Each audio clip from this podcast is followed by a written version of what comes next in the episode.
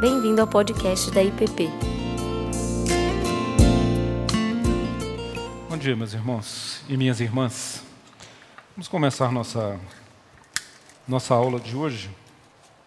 É, vamos começar com a leitura bíblica, Salmo 103.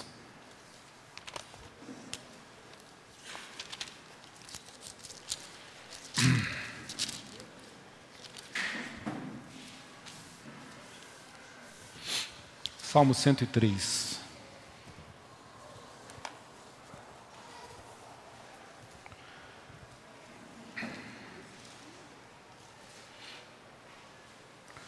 É, hoje nós estaremos fazendo um passeio sobre esse salmo.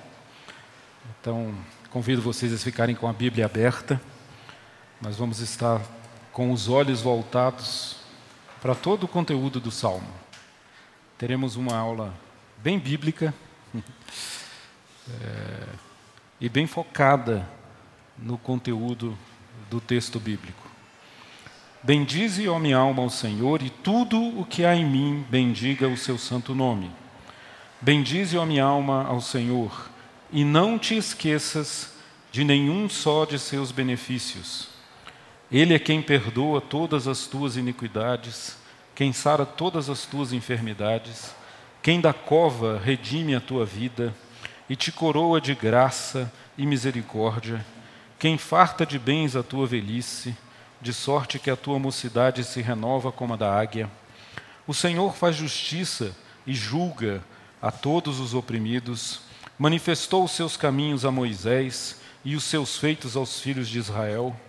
O Senhor é misericordioso e compassivo, longânimo e assaz benigno, não, repre não repreende perpetuamente, não conserva para sempre a sua ira, não nos trata segundo os nossos pecados, nem nos retribui consoante as nossas iniquidades. Pois quanto o céu se alteia acima da terra, assim é grande a sua misericórdia para com os que o temem.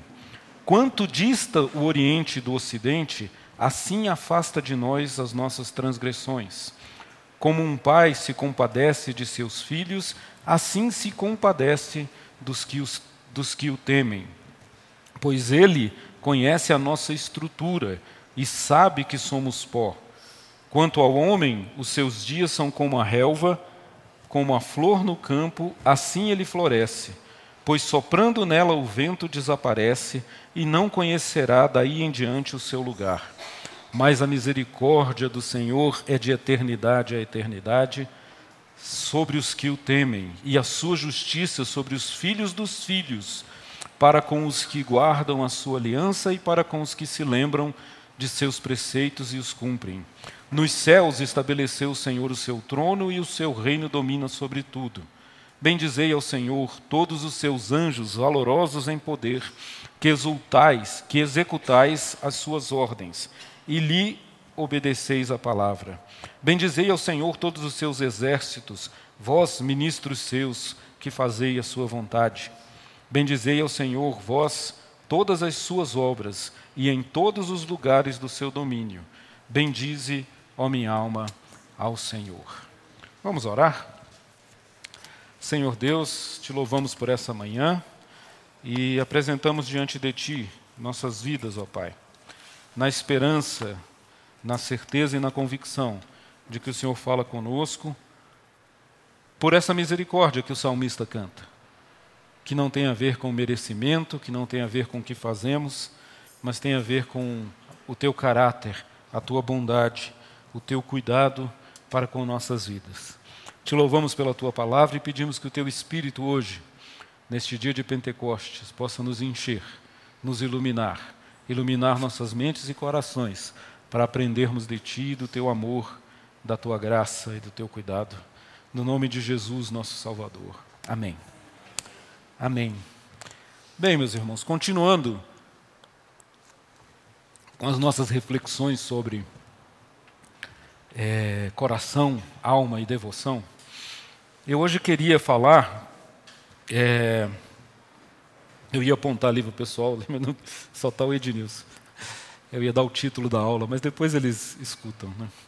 Hoje, a minha, A minha aulas eu chamaria hoje de a delicadeza da sua misericórdia, uma espiritualidade das memórias, das lembranças, da história. É, o salmista nos recomenda, logo no início, ele diz assim, no versículo 2: Bendize, ó minha alma, ao Senhor e não te esqueças. Não te esqueças. Lembre-se, uma, uma vida devocional, uma vida espiritual, uma vida de oração, ela se fundamenta, ela precisa ter a sua base nas lembranças, nas memórias e nas recordações que você traz da sua vida e da sua experiência com o Senhor. A ideia desse salmo é dizer um lembre-se é, nos conclamar, nos chamar, nos orientar a ter em mente, a trazer na memória aquilo que você experimentou na sua relação com Deus. Nós vamos desenvolver isso um pouco. Os salmos, eles nos são dados como uma moldura, né? como uma moldura da alma, como uma forma, uma forma, né? um formato do viver o livro dos Salmos é essa experiência que nos conduz a uma experiência pessoal, que relata a, as experiências da nossa alma, que tem a ver com a vida humana, com a existência humana, com as dores humanas, com as dúvidas humanas, com as alegrias humanas, com aquilo que a gente chama de coração, alma e, e esse envolvimento do nosso ser como um todo é, com, com, com Deus e o nosso relacionamento com Ele.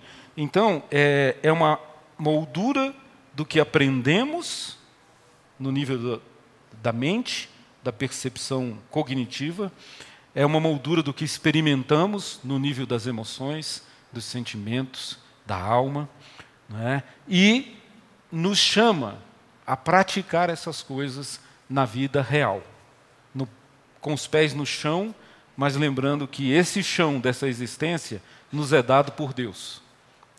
E, e é o palco.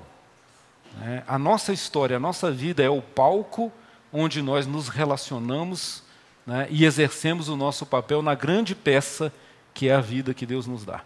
Então, é, é, os Salmos têm essa ideia. Este Salmo 103, como eu dizia para vocês, nos, nos convida à lembrança, nos convida à memória, nos convida à história. É, a nossa história. O pastor Ricardo hoje trouxe os textos, as três ceias, né, os três momentos, e tem tudo a ver com a história. Né? Nós não vivemos desconectados, em termos de história, de nada nessa vida, nem de ninguém. Nem dos que foram e já passaram, nem dos que são e estão aqui ao nosso lado, nem dos que virão e já começam a vir, né, do futuro, as crianças, a, a próxima geração.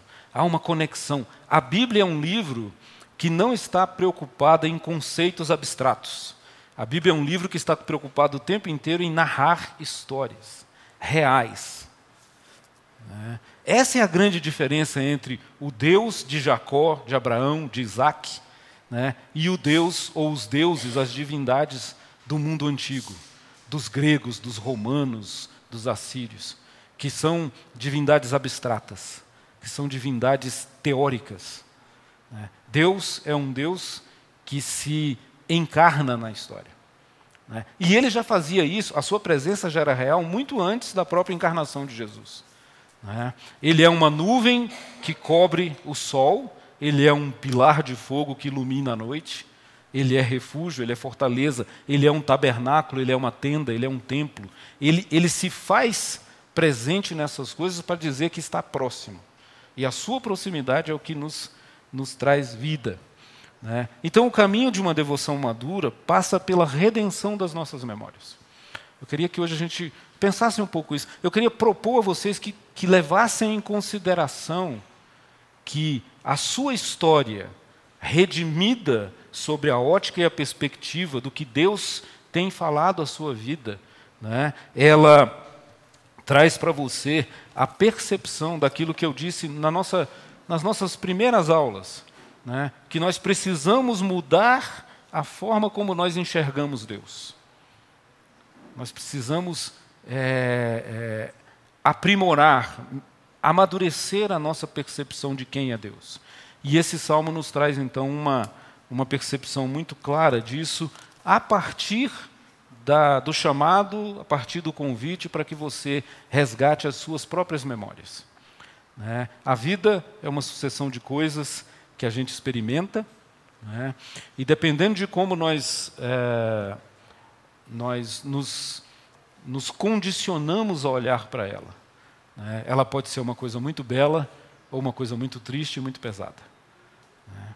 E eu queria propor a vocês o que o salmista nos propõe é que há uma forma de você fazer essa viagem, né? essa viagem com um coração grato. A devoção começa na gratidão. Né? Você não consegue se relacionar se você não perceber motivos de gratidão para com quem você pretende se relacionar. É, essa palavra bem dizer, né, bendize, ó minha alma, ao Senhor, é, ela, ela dá a ideia muito clara de agradeça. O salmista está dizendo assim: agradeça aquele que, e aí ele começa a fazer uma relação de coisas né, que vai nos dar uma característica. Mas eu queria começar uh, primeiro dizendo para vocês então o seguinte: o chamado, o chamado do salmo no, no versículo 1 é bendize, é agradeça, é recorde-se daquilo que significa essa sua relação com Deus. Então, essa é a primeira coisa. Qual é o chamado? O chamado é um chamado para a gratidão. Né? A segunda coisa, quem são, quem é, quais são as pessoas convidadas, ou quais são os, digamos assim, os personagens convidados a esse ato, a essa postura de agradecimento. Né? E, e a gente vai perceber que, de uma maneira estupenda, belíssima, poética, né? como, como é comum nos Salmos, ele, ele faz uma, uma apresentação desses personagens de uma forma abrangente, mas começando daquilo que é mais fundamental, daquilo que é mais essencial. Então, o primeiro é eu. Primeiro convidado a ter um coração grato diante de Deus é cada um de nós, é você, sou eu. Ele diz assim: Bendize, ó minha alma. Há uma conversa aqui, daquelas tipos de conversa que de vez em quando o salmista tem, né? Por que estás abatida, ó minha alma? É, o, o, ele te chama para uma relação pessoal, gente. O que a gente precisa entender nessa vida devocional, o primeiro passo tem que ser pessoal. É você e esse Deus, é você e esse Pai, é você e esse Senhor que você precisa se relacionar pessoalmente na relação com Deus não dá para tomar emprestado. Não dá para terceirizar. Eu não passo para os meus filhos e eles não passarão para os meus netos. Ou eu tenho ou eu não tenho. Ou eu busco ou eu não busco. Essa é uma coisa minha com Deus. E essa ideia do salmista é de que esse eu não é um eu superficial. O Rômulo tem trabalhado essas ideias aqui. Não é um eu assim, o faz de conta. Não é a minha imagem no Facebook. Não é? não é os meus 140 é, caracteres de um Twitter. Ele está falando o quê? Ó oh, minha alma. É aquela, aquele convite para você, é o caminho do coração. É o caminho para dentro, como eu costumo chamar. Você precisa se dispor a fazer essa jornada e olhar para a sua alma e dizer assim: vamos conversar. Onde é que eu estou? Qual é a minha situação real? Para Deus, Deus não está muito preocupado com a sua aparência. Nós vamos ver isso daqui a pouco. Né? E olha, eu quero dizer para vocês uma coisa: graças a Deus, ainda bem que Ele não está preocupado com isso. Né? Então, é um chamado para essa jornada que nós temos que fazer para dentro. Ela é tão profunda que o versículo continua nos dizendo, e ele diz assim: Ó oh, minha alma, porque estás. É, é, oh, minha alma, lembra de. E aí ele fala no próprio versículo 1: e tudo o que há em mim. Né? É um chamado à completude, à realidade do que nós somos. Tudo o que há em mim, tudo o que, o que há em mim, o que é tudo? O que, que tudo é esse? Né? Tudo o que há em mim é tudo o que há de bom e tudo o que há de ruim. Uma integração da realidade do que eu sou. Nós temos é, dito aqui nas nossas aulas que o chamado da devoção é um chamado para um relacionamento de integralidade. Você sabe que a palavra santo, né? Santo na, no inglês é holy, e holy tem a ver com all, all, things, né? com tudo. É uma ideia também de separação, mas de uma separação de integralidade, do que, do que eu sou. É? Deus tem nos convidado nessa jornada para nos apresentarmos para Ele como somos, sem máscaras. Grande, o grande problema de Jesus com os fariseus, o Romulo trabalhou isso com vocês, né? É, é, a, é a, ideia da hipocrisia. O que, que é hipocrisia? Né? É abaixo do que somos. Hipo, né? é, é abaixo do caráter. O, o problema do hipócrita é que ele não se revela como ele é. E o chamado do, do salmista, então, é assim: você quer ter uma vida devocional frutífera, você quer amadurecer espiritualmente, seja íntegro, verdadeiro, pleno, não perfeito, porque nós não somos perfeitos. Nós vamos ver isso daqui a pouco. É muito diferente ser íntegro e ser perfeito. Perfeito é o Senhor. Né? Ele nos convida a sermos íntegros, verdadeiros. E aí isso vai nos libertar de muita coisa, gente. Lembra a história de Moisés com o véu? É? É, começa com a verdade. Moisés colocava um véu porque o brilho do Senhor era tamanho que as pessoas não conseguiam. Não é? E ele vai caminhando, vai perdendo a integridade e o véu se torna um disfarce. Porque agora o rosto dele já não brilhava, mas ele queria continuar mostrando aquilo que ele não era mais. Isso é um problema. O salmista nos convida então a seja íntegro, tudo o que há em você, todas as coisas. É? Então, é, esse é o primeiro, o caminho para dentro. Mas essa, esse ciclo da adoração, esse ciclo da gratidão, ele prossegue no salmo, e aí no, no final o salmista fecha com uma amplitude desse processo, convocando não só eu, eu mesmo e a minha alma, mas convocando os anjos, os exércitos né, de Deus, os anjos, aqueles que executam as grandes coisas do Senhor, é como a ideia do texto é como heróis. Os heróis do Senhor são chamados a, a louvá-lo, e os exércitos, que são aqueles que obedecem ao Senhor, também são convocados. E aí no versículo 2 ele amplia isso, dizendo: E toda a criação. Você é criatura? Pois então, poste-se, coloque-se diante de Deus com esse sentimento de gratidão e de. Porque a gratidão, eu tenho trabalhado essa ideia também aqui, é, a gratidão, ela é o nosso antídoto contra a arrogância. Né? Se você pegar numa outra extremidade da gratidão, é ingratidão, certo, mas o que é ingratidão? E aí eu tenho argumentado que a ingratidão é você se colocar diante do universo dizendo para Deus: Deus, você está errado. Você devia ter feito diferente. Eu faria melhor do que o Senhor. Nesse aspecto, a ingratidão é arrogância. Arrogância humana. É o homem achando que faz melhor. Né? Então, há, um perigo na ingratidão, que é o perigo de Romanos 1. Tendo conhecido Deus e a sua glória, não lhe deram glórias, antes escolheram o seu modo de viver. Adão, Eva e o fruto. Vejam como esses processos eles são sutis. Mas quando você coloca e abre verdade, integridade, né? quando eu sou ingrato, eu estou sendo ingrato e arrogante. E aí a gente chega num problema, porque eu tenho dito aqui nas nossas aulas que é, só há uma coisa a qual Deus resiste. Qual é? Soberba, arrogância. Né? Então nós vamos ver aqui no nosso salmo que assim, não tem problema sermos imperfeitos. Para Deus isso não é um problema. De jeito nenhum, ele não resiste aos humildes, aos fracos, aos quebrados. Problema para Deus é quando nós nos achamos perfeitos. Aí a coisa pega. Tá? Então, por isso que a ingratidão é um perigo. porque ela faz de nós duros, é, gente que não curva a serviço. Né? E aí é perigoso, porque quanto mais duro, mais fácil de quebrar.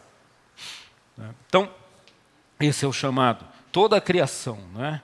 É, esse é o ciclo existencial de. Então vejam, toda a criação, os anjos, seja a criação visível, a criação invisível, seja os seres dessa terra, seja os seres da, da, do, do âmbito da existência divina, do céu, né? todos esses seres naturalmente se inclinam para louvar a Deus, para serem gratos e reconhecer quem Ele é. Quem que, quem que tem a opção de fazer diferente? Nós. E nós temos a escolha. Então é isso que o salmista está dizendo. Faça essa jornada para dentro, para que você não se confunda e não se perca nos labirintos da ingratidão. Cuidado. Essa, esse é o chamado inicial. E aí, para a gente seguir, eu falo que sempre que eu vou dar aula tem algum evento especial, né? Então eu sempre faço, minhas aulas são sempre correndo, mas tudo bem. Vamos lá. É, terceiro ponto. Então, primeiro ponto, qual é o chamado para gratidão? Segundo ponto, quem são os convidados? Primeiro eu, depois todo o universo. Todos nós somos chamados para essa dança na presença do Criador, né? De corações gratos, humildes, que reconhecem quem são e etc. E aí ele vem assim: lembrar de quê? Ele diz: não te esqueças de nada. Tá bom, mas o que é isso? Lembrar do quê? O Salmo nos dá algumas, algumas pistas também. Então vamos ver. A primeira coisa que, ele, que o Salmo nos ensina é lembrar do que ele faz, do que o Senhor faz por nós.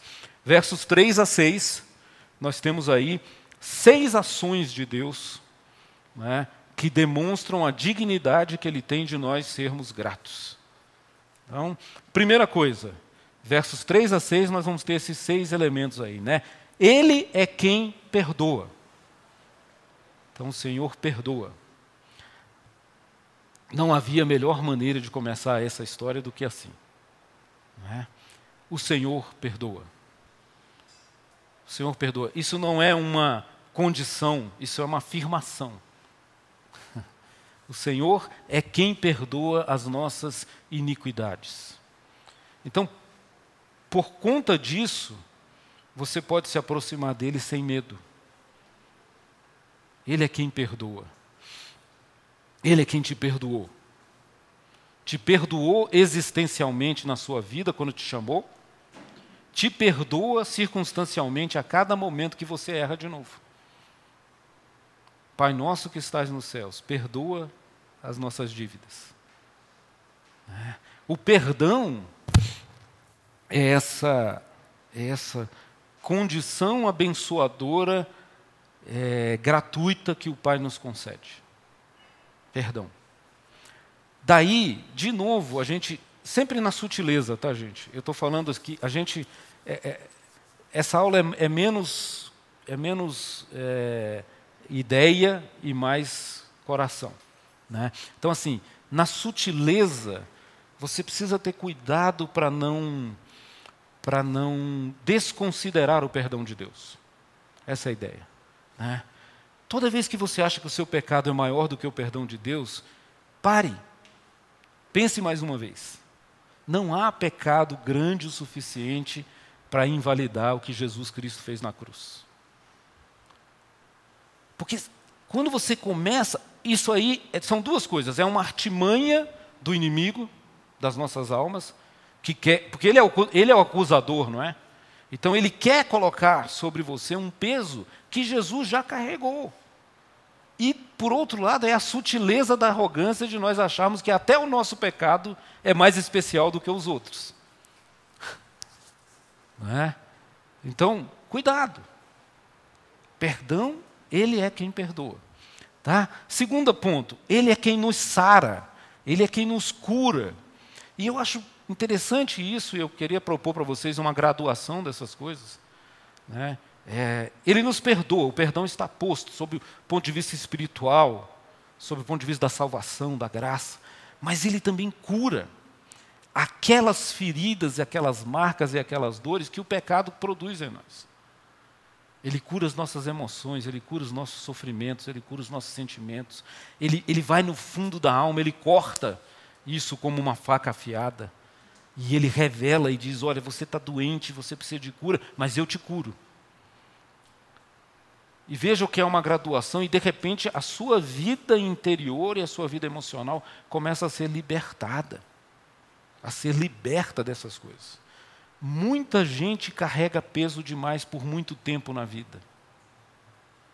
Desnecessariamente, porque o Senhor cura. Eu estou falando meio assim rápido, mas para vocês levarem as ideias, né? A terceira coisa, Ele é quem redime, perdoa, cura, redime.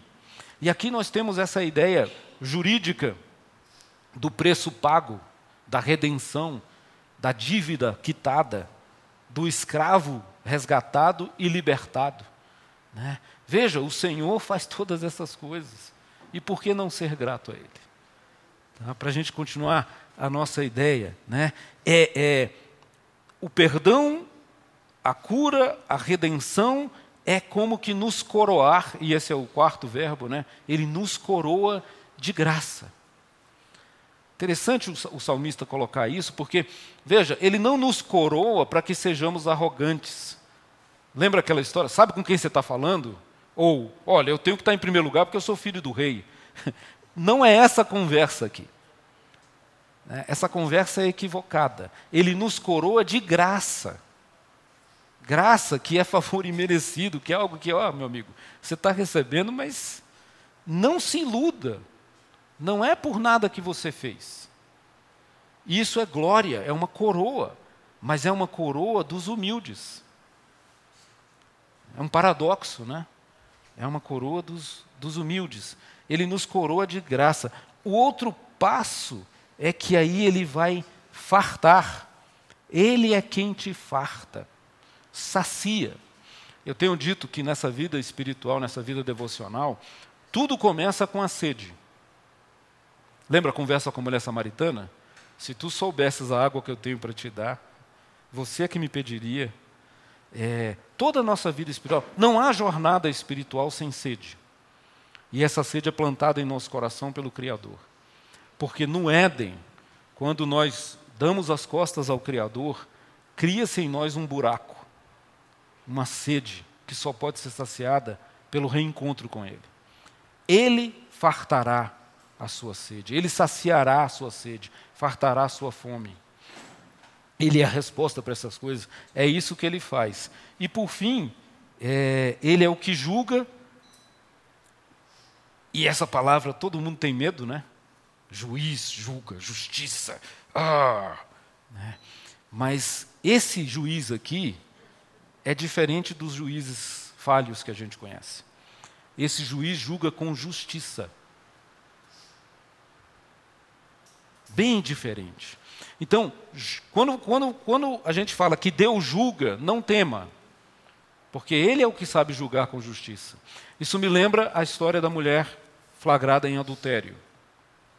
Né? Os homens atrasem, está tendo a festa dos tabernáculos, que é bem sintomático, né? é a festa é, é, da libertação do povo do, do, das mãos e da escravidão de Faraó. Né? É, mas é, a mulher é jogada aos pés de Jesus e os homens clamam dele um julgamento. Eles elevam Jesus à condição de juiz e dizem assim: então, qual é o seu veredito? Está aqui a lei. Qual é o seu veredito? Você não é um mestre? Você não é um juiz? E, e é interessante porque ele era o único juiz ali. O único com moral, com capacidade, com é, é, condições de julgar ali era, era Jesus. E o que ele faz? Qual é o veredito? O veredito é: onde estão os seus acusadores, mulher? Eles não te condenaram? Não. Qual é o veredito de Jesus? Eu também não te condeno. Ele julga com justiça. Ele julga corações e não ações. É, é então, a gente é convidado a lembrar do que ele faz, mas a gente também é convidado a lembrar do que ele é. versículos 6 a 8 nos fala isso. O versículo 6 diz: Ele é justo. Acabei de explicar. Ele é justo. Ele não só julga com justiça, como ele é justo. Né? Ele é poderoso. Versículo 7 nos conta a história. Manifestou os seus caminhos a Moisés e os seus feitos aos filhos de Israel. O, o salmista nos chama para o êxodo e diz assim: Olha como o Senhor faz. A linguagem do êxodo sempre se refere a Deus como o braço forte e poderoso. Ele é o Senhor da história. Por isso ele é digno do nosso louvor, do nosso reconhecimento. É justo, é poderoso. Ele é guia. Ele mostra os caminhos, versículo 7. Ele manifesta os caminhos. É interessante, gente, porque na nossa vida, na nossa jornada pessoal, na nossa vida espiritual, é, qual é a referência? Quem mostra os caminhos para você? O salmista sugere: quem devia ser o seu guia é o Senhor. É Ele quem mostra os caminhos.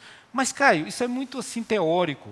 É, depende de como você aborda. Pode ser. Mas eu queria propor uma forma prática de fazer isso. Né, tem um livro muito famoso, todo mundo já deve ter ouvido falar, né? Em seus passos, o que faria Jesus. Né? Eu queria propor para vocês que a chave deste guia, a chave de interpretação da vida é Jesus. Você tem dúvida em como agir em determinada circunstância? Vá para os evangelhos. Deixa um pouco de lado Paulo e todas as suas grandes teologias. Está em dúvida? Vai para Jesus. Por isso é que tem quatro. Por isso não, eu estou. Mas assim, é também por isso que tem quatro, tem quatro visões, vocês perceberam? São quatro evangelhos, cada um conta um detalhe, mas tudo para você entender como Jesus faria. Sabe por quê? Porque Jesus é Deus que se fez gente. Jesus é Deus entre nós. Jesus age como Deus agiria. E nós somos chamados para agir como Deus age. Então, gente, a referência para a vida é Jesus. Olha a história da mulher de novo. Ela era uma pecadora? Aham. Uhum. Era. Ela não era uma santa. Ela foi pega em flagrante. Como é que Jesus age com ela? Misericórdia, graça. Nós somos chamados a isso. Diante de uma circunstância. Porque, olha, é, regra é fácil. Eu posso chegar aqui e listar para vocês 30 regras, todas certas, corretas, não é? Bíblicas. Não vou estar errando em nada, mas elas são fáceis. Eu quero ver na hora que a vida te mostrar uma circunstância e você dizer: caramba, qual que é a regra que eu vou aplicar agora? É isso que é difícil. Sabe como é que você resolve isso? Com a palavra encarnada, com a regra que se fez gente, Jesus Cristo. Acho que não há circunstância na vida que Jesus não possa te ajudar a resolver, nessa perspectiva. E se tudo der errado, use de graça e misericórdia. E você não vai errar tanto. Por quê? Porque Ele é misericordioso. Então, é, ele é o nosso guia. Né? Ele é misericordioso, versículo 8. Ele é compassivo, ou seja, é, é, ele consegue sentir a dor que você sente. Hebreus nos ensina, Jesus aprendeu com os sofrimentos. Então ele compadece, padece com, sabe o que é sofrer. Né? Ele é paciente, longânimo, é o pai que espera no portão. Tem paciência com a gente. Né? E ele é bom. Assais benigno. né? Assais benigno. Um versículo, versículo 8. Pequeno e poderoso. Misericórdia, compassividade, paciência e bondade. Isso é o que ele é. Por isso somos gratos, pelo que ele faz, pelo que ele é. E o salmista, não satisfeito e para não deixar dúvida, ainda diz assim: pelo que ele não é. é versículos ah, 9 a 10 é o que os comentaristas chamam de a quádrupla negação. Quatro negativas com relação a Deus. Né? Então, versículo 9a. A primeira coisa que eu. Aqui eu estou dando uma palavra que eu coloquei, mas é a ideia do versículo, né? versículo 9a. A primeira coisa que Deus não é, Deus não é inflexível, Deus não é intransigente. Deus não repreende perpetuamente. Deus não é aquele chato que vê o seu erro e passa o resto da eternidade apontando para você. Ele não repreende perpetuamente. Ele repreende quando é necessário. Mas ele não vai ficar preso, até porque ele é Deus, ele não é homem. O homem é que fica preso ao, ao, aos erros. Né? Deus se apega ao que é bom, ao que é belo, ao que é, é, é perfeito. Então, ele não é inflexível. Deus também não é rancoroso. Versículo 9b diz assim: nem conserva para sempre a sua ira. Gente, nós somos chamados para ser como Ele. Olha as lições disso. Para a sua vida pessoal. Você, quer, você vai ser uma pessoa diferente se você aprender né, a não repreender perpetuamente e a não conservar para sempre a sua ira. Isso é rancor. Isso aí acaba com o fígado de quem está carregando, não é de quem é o objeto. Né? Não guarde para sempre a sua ira. De vez em quando a gente se irrita, se, se, se decepciona com pessoas, com coisas. Mas não conserve isso. Isso não te faz bem. Aprenda com o Senhor. O Senhor não guarda para sempre a sua ira. Né? Outra lição: Deus não é um Deus contábil. Versículo 10a diz assim: Não nos trata segundo os nossos pecados. Eu lembro, eu tenho três filhos, então, assim, diferença de três anos cada um. Quando os três estavam na infância, né, a contabilidade era um negócio sério lá em casa. né? Todo mundo ficava conferindo, mas isso aqui, mas ele teve isso, mas eu não. Ah, mas eu fiz isso, mas eu lavei não sei o quê. Até que a gente chegava, fizemos isso com os três. O primeiro não tinha, depois teve a referência do segundo. Mas assim, a gente chegava e dizia assim: cara, para, a vida não é uma contabilidade. E Deus não, não retribui de acordo com o que nós mereceríamos. Por quê? Porque Ele não está fazendo continha. A gente às vezes vive assim, isso é horrível. É mesquinho. É? E só mostra um coração mesquinho. Então, precisamos aprender essas coisas. Deus não, Deus não nos retribui. E por fim, Ele também não é vingativo. Ele não passa a vida, a existência, a eternidade planejando como vai se vingar de nós. Dá licença, eu vou tirar isso aqui, porque esquentou. É, talvez eu tire junto o microfone, né? Está preso? Não. Ah, preso aqui. Pronto. É, cadê, Edmilson? Help. Help, help. Então, gente, é, ele fala sério, fala sério comigo agora. Só, só cá entre nós, não tem ninguém ouvindo. Enquanto o Ednilson arruma aqui, a gente fala baixinho.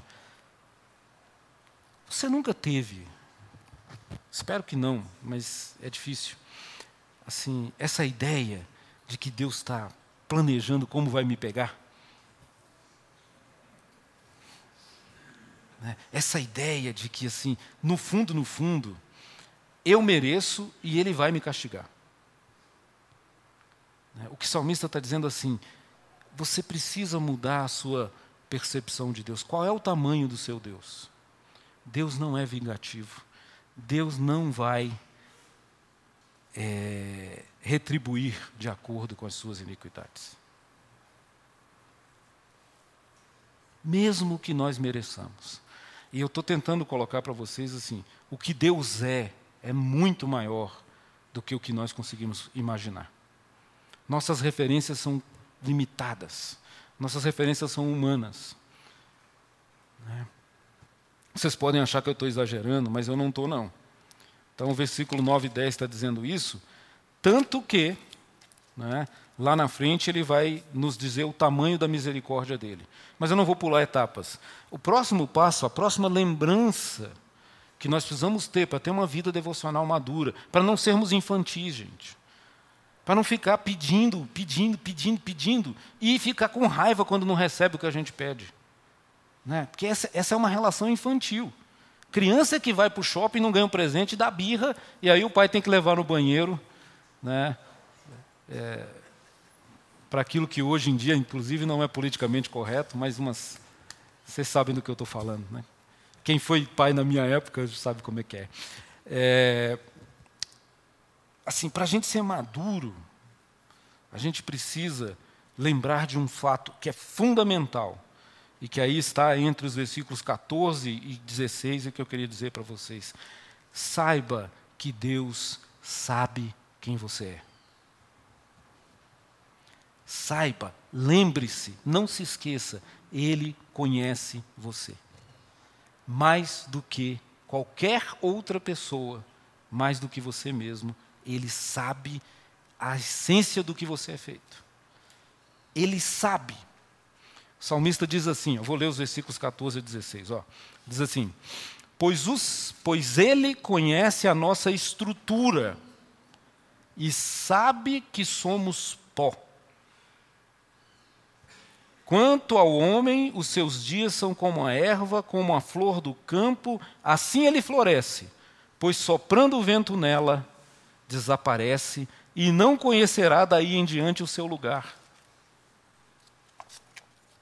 O Senhor sabe, primeiro, Ele sabe que nós somos pó, Ele sabe a estrutura, Ele sabe que não há nada demais em nós. Ele sabe. A gente às vezes não sabe, mas ele sabe. E isso, gente, eis aqui o segredo. É libertador. Não há nada mais importante para uma relação do que quando você sabe que o outro sabe quem você é. Aí você não precisa mais usar máscaras, você não precisa mais se esconder. Sabe por que é libertador? Porque ele sabe e continua te amando. Ele sabe. Ele te ama sabendo. Ele não te ama porque você conseguiu dar uma enrolada. Ele não te ama porque na frente dele você é um rapaz educado. Na frente da moça, né, quando você quer conquistar, você abre a porta, você anda cheiroso. Não, ela, ela já sabe quem você é, já comeu um quilo de sal com você e continua te amando. Esse é o Senhor. Por isso isso é libertador. Você não precisa mais fingir. Você não precisa fingir para Deus o que você não é. Íntegro, pleno. Senhor, eis-me aqui, eu sou assim. Lembra da história da conversa de Jesus com Pedro? Pedro, tu me amas? É, Senhor, eu gosto do Senhor. É, ágape filéu. Pedro, tu me amas? Senhor, eu gosto do Senhor. Pedro, tu me ama. Senhor, tu sabes. Tu sabes que o meu amor só vai até aqui, mas eu te amo assim. Tá bom, Pedro. Tá valendo. Essa é a ideia. Né? Ele sabe, gente. Ele sabe a nossa estrutura. E ele continua nos amando. Liberdade. Você não precisa fingir. Chora diante de Deus. Reclama diante de Deus. Erre diante de Deus. Só não se afaste de Deus. A maior burrice que a gente faz na vida quando a gente peca, é fugir de Deus.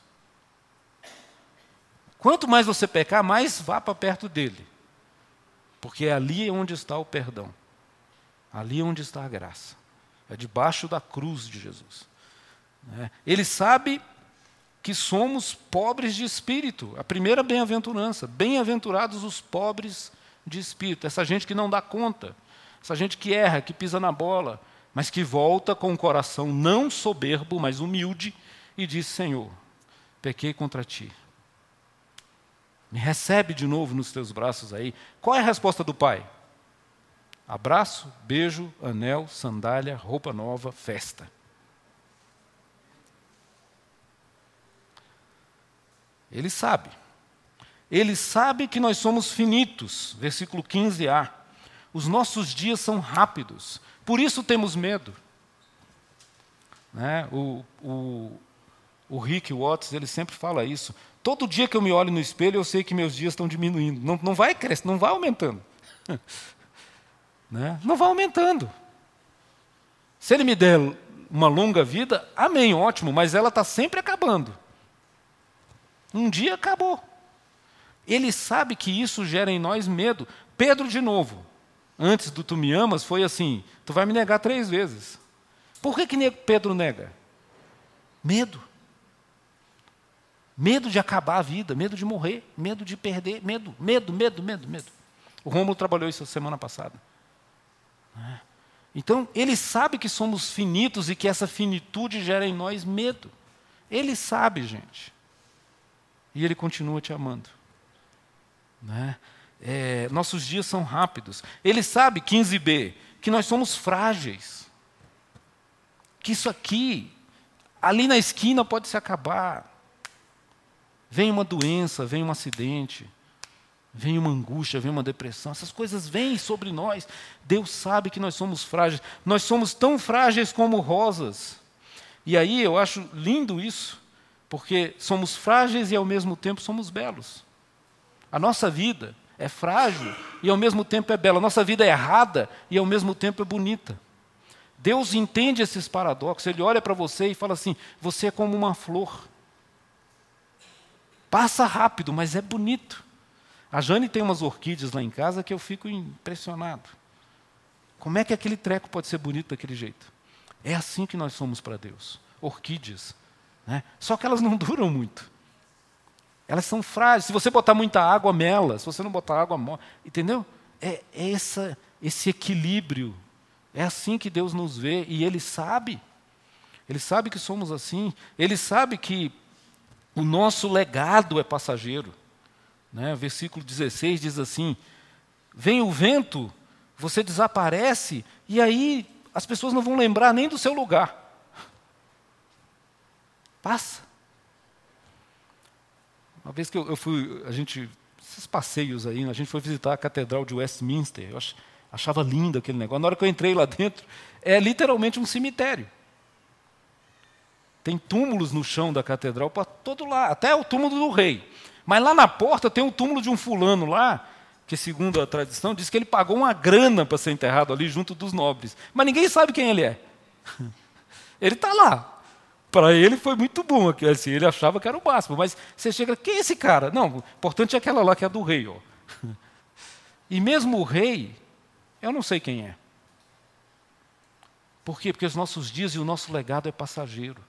Mas o Senhor lembra-se de nós de eternidade a eternidade. Todo mundo pode te esquecer, Ele não te esquecerá. Ele sabe. Ele sabe dessas coisas. Então, descanse, meu irmão, descanse, minha irmã. Ele conhece você e ainda assim, Ele te ama. Isso basta. A tua graça me basta. Né? Para concluir, então, primeiro sinal. Para concluir, né, o salmista vai é, encerrar esse seu diálogo com a nossa alma, dizendo assim: lembre-se ainda daquilo que é mais importante. Eu vou. É, é tão difícil falar disso, é tão difícil mensurar, medir a misericórdia de Deus, que eu vou fazer isso através de comparações. O salmista está falando para a gente. O salmista, ele vai fazer isso através de comparações. E ele, ele, ele, ele, ele começa com aquelas comparações, ele diz assim, versículo 11: qual é a altura da misericórdia de Deus? Né? E aí, a altura é o máximo conhecido do ser humano, da época que ele escreveu.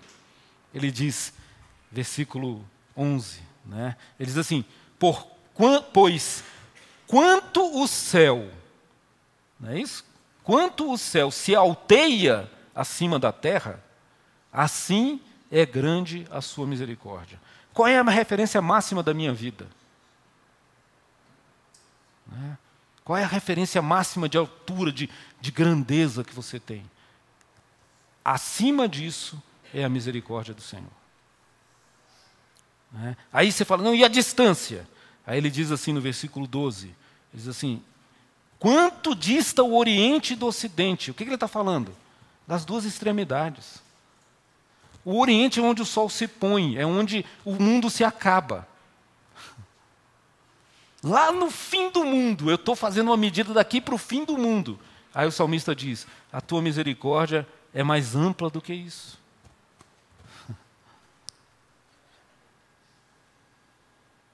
É... E aí, não satisfeito com isso, ele vai dizer assim: tá bom, você já entendeu o tamanho, a largura, mas eu queria te falar agora da proximidade dessa misericórdia. E aí ele vai para o versículo 13, é, 13 e ele diz assim: Como um pai se compadece de seus filhos, assim o Senhor se compadece dos que o temem.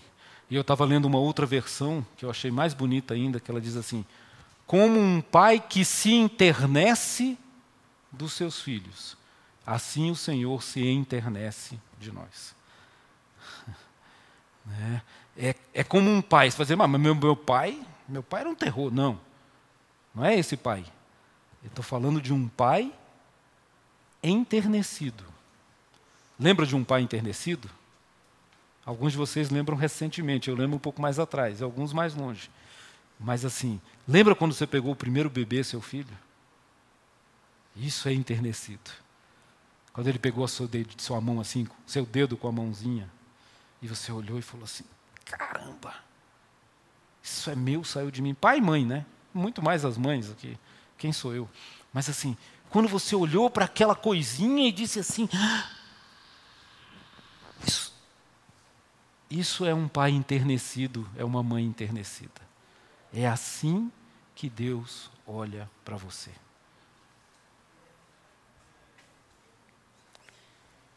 Lembre-se de quanto dura a sua misericórdia. Eu falei do tamanho, eu falei da distância, da altura, eu falei da proximidade, do afeto, e agora o salmista fala no versículo 17 do tempo. Ele diz assim: aí é até apelação. Né? Ele diz assim: de, mas a misericórdia do Senhor é de eternidade a eternidade. De a do que? Do que não tem fim ao que não tem fim do eterno ao eterno. Não tem fim. Não tem começo, não tem meio, não tem fim. A misericórdia do Senhor é assim. É? E se vocês pegarem a comparação disso com os versículos 14 e 16 que nós já falamos, né, da finitude, da fragilidade, da limitação do homem, aí fica absurdamente abismal né, essa diferença do que nós somos para o tamanho da graça e da misericórdia dele. É uma misericórdia superlativa, de eternidade a eternidade. Portanto, meus irmãos, o meu convite hoje para você é o convite do salmista. É para que você não se esqueça dessas coisas. Pelo amor de Deus, não se esqueça. Isso salva, redime, cura, liberta. Lembre-se, é, o convite é para que você deixe de ser um geógrafo que conhece os mapas, que conhece a letra, que conhece mentalmente essas coisas, esses salmos. Quantos anos da vida você já está ouvindo essas coisas? É, que é, é como o geógrafo, ele conhece todos os mapas. E você passe a ser um viajante que conhece os caminhos. Boa essa, né? Não é minha não, tá?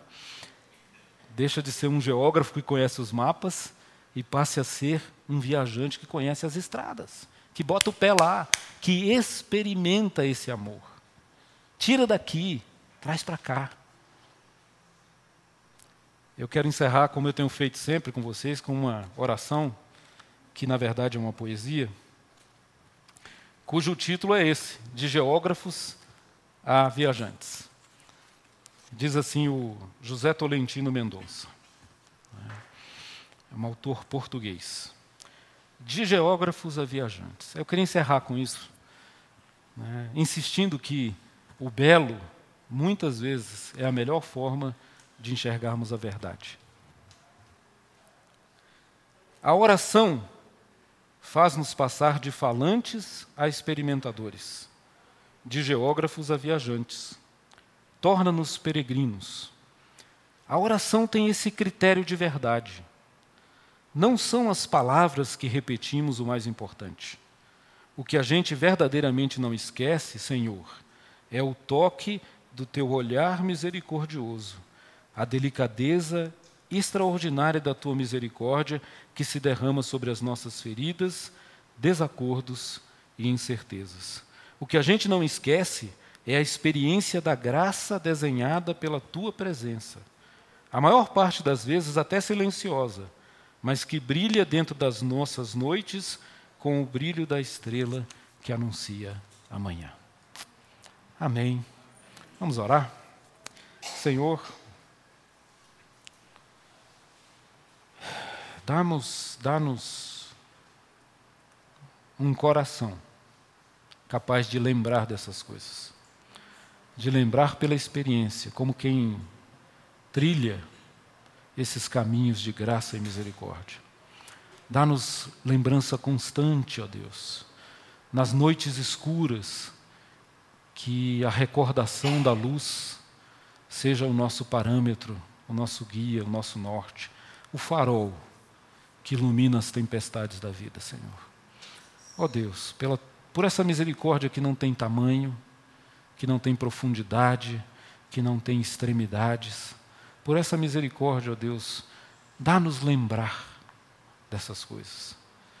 Que sejamos gente com memória viva do amor, da graça e da tua misericórdia. Eu sei, e o Senhor sabe, que na história da vida há caminhos duros. Eu sei e o Senhor sabe que há desertos secos. Eu sei o Senhor sabe que a sede nos chega, que a fome, que o medo, que o frio, que o abandono nos alcança, mas dá-nos lembrar, Senhor, que se tudo isso, se a nossa mãe nos desprezar, o Senhor não nos desprezará. Dá-nos lembrar o tamanho do teu coração enternecido por nós, o tamanho do sacrifício que o Senhor fez por nós, para nos trazer para junto de Ti. Permita, ó oh Deus, que nosso coração seja do tamanho do mundo e do universo, que seja uma memória de bilhões e bilhões de HD, que o Senhor não nos permita esquecer, ó oh Deus. Porque quando lembramos dessas coisas, percebemos o valor que temos, percebemos que vale a pena estar aqui, apesar de todas as coisas, que o Senhor tem propósitos, razões que a gente não conhece. Ó oh Deus de amor, pedimos essa graça, essa misericórdia de nos dar lembrança, memória, história. Em nome de Jesus, o teu filho amado, que se fez um de nós e nos ensina que o Senhor está presente, que o Senhor é bom, que o Senhor cuida de nós. É em nome dele nessa manhã que nós pedimos e agradecemos. Amém. Amém, meus irmãos. Deus abençoe. Você acabou de ouvir o podcast da IPP. Para saber mais, acesse nossa página em www.ippdf.com.br.